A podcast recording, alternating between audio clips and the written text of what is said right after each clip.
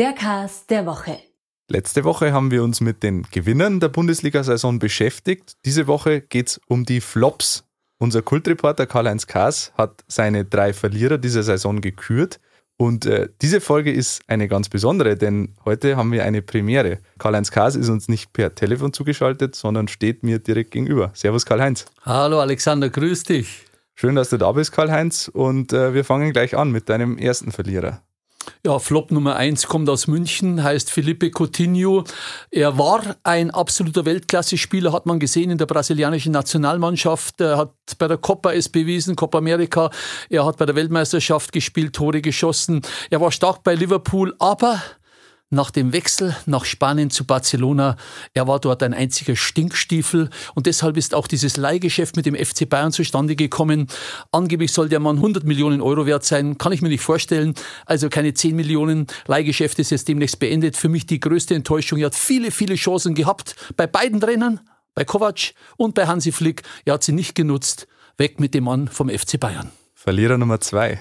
Äh, Flop Nummer zwei ist für mich aus Berlin. Das ist Jürgen Klinsmann. Ich habe ihn früher bewundert als Fußballspieler. Äh, beim FC Bayern ist er schon ja etwas unschön gegangen. Er kann scheitern als Trainer. Das ist ganz normal. Es scheitern Dutzende. Aber was er hinterher abgezogen hat, wie er sich um Kopf und Kragen geredet hat, wie er schmutzige Wäsche gewaschen hat, das geht einfach nicht. Das kann man nicht bringen. Das ist eines Weltmeisters nicht würdig. Hat mich maßlos enttäuscht. Ich glaube, er hat sich alle Türen zugeschlagen in Deutschland. Den werden wir in der Fußball-Bundesliga so schnell nicht mehr sehen. Flop Nummer drei. Flop Nummer drei ist äh, Schalke nach einer durchschnittlichen, eher guten Vorrunde. David Wagner, ein ganz armer Kerl mit dieser Mannschaft. Äh, gerade noch, dass sie nicht in den Abstiegsstrudel direkt hineingerutscht sind. Die Charaktere der Spieler passen einfach nicht zusammen. Da passt gar nichts zusammen bei Schalke. Die müssen einfach mal eine Mannschaft finden. Die Spieler wären einzeln nicht so schlecht, aber es ist keine Mannschaft. Das ist das Bittere auf Schalke. So ein toller Verein eigentlich mit so tollen Fans, muss man sagen. Und dann diese Rückrunde, eine einzige Katastrophe. Pech hatten sie dann natürlich noch mit Tönnies. Dieser Katastrophenskandal, der ist dann auch noch mit reingekommen. Aber dieser Verein muss sich neu aufstellen und vor allem immer diese finanziellen Probleme. Oh Gott, oh Gott, Schalke.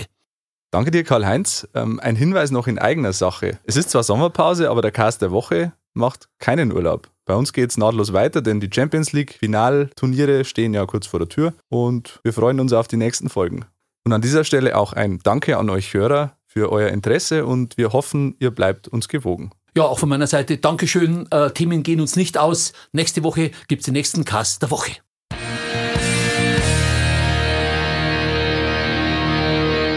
Ihr habt Fragen, Anregungen oder Kritik? Dann schreibt uns gerne an heimatsport.pmp.de und abonniert den Heimatsport.de Podcast.